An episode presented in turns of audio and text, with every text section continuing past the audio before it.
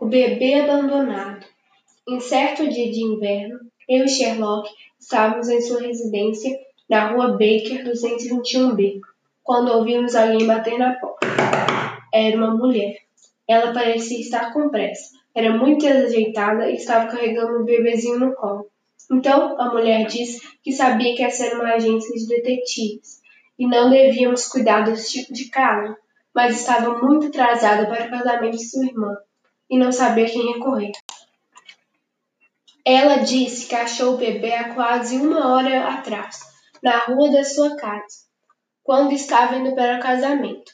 O pobre menino estava sozinho e chorando, então ela decidiu ajudar. E por isso veio para cá, pedir ajuda, já que Holmes é detetive e talvez consiga descobrir quem é sua família. Holmes olhou bem para o bebê e respondeu que, apesar dessa não ser sua especialidade, ia tomar conta do caso e que a moça poderia deixar o bebê com ele. Também perguntou se sabia o nome da criança. Ela disse que não, mas poderia dar o endereço de onde o encontrou. Então, ela nos agradeceu e se retirou.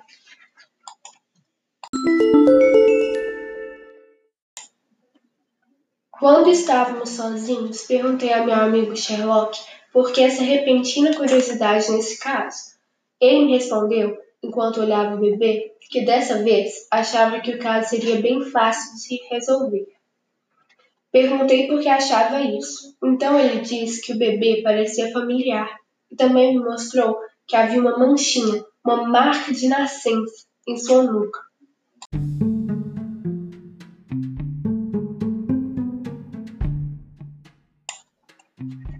No dia seguinte, quando voltei à residência, encontrei Sherlock no sofá lendo fichas de casos antigos.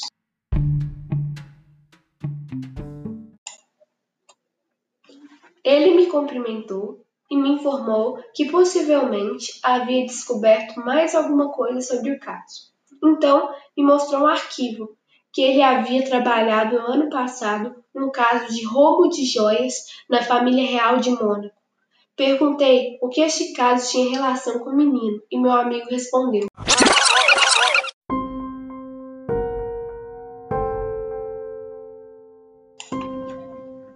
Enquanto estava hospedado com a família, conheci uma jovem criada chamada Marie, que me contou que trabalhava na casa desde criança e havia crescido com o príncipe herdeiro. Após eu ter concluído o caso, ao me despedir da família, notei que aquela criada não estava mais lá. Então, perguntei ao mordomo, que me disse que ela se demitiu para trabalhar em Londres. Quando fui para casa, por coincidência, o príncipe também ia para Londres.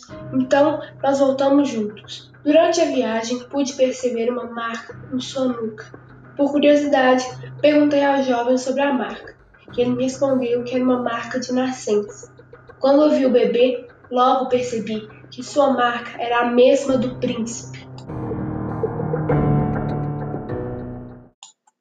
Agora, juntando os fatos, creio que esse bebê pode ser filho do príncipe e da criada.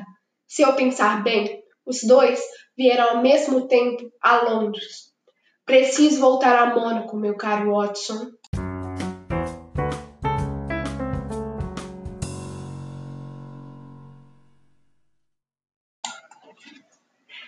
E assim aconteceu.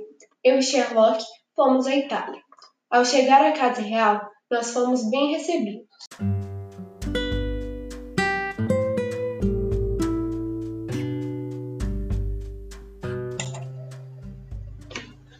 Logo que a rainha viu o bebê, imediatamente começou a chorar, porque reconheceu o próprio filho na criança.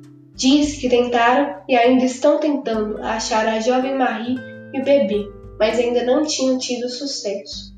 Agora poderiam voltar a ser uma família, procurar pela jovem Marie e dar ao bebê uma criação digna de um príncipe.